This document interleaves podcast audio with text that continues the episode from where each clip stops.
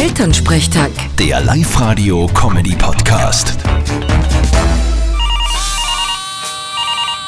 Hallo Mama. Grüß dich, Martin, geht's dir eh gut? Mir schon, aber wie geht's denn dir? Wie ist denn die Abstimmung gestern ausgegangen? Ma, ich bin so froh. Der Gemeinderat hat fast einstimmig gegen das Laufhaus gestimmt. Hö, das überrascht mich ja. Wieso denn das? Naja, die Frauen von den Gemeinderäten haben sich alle die Sitzung angeschaut, weil sie wissen wollten, wie ihre Männer anstimmen. Und da hat sich keiner dafür stimmen traut.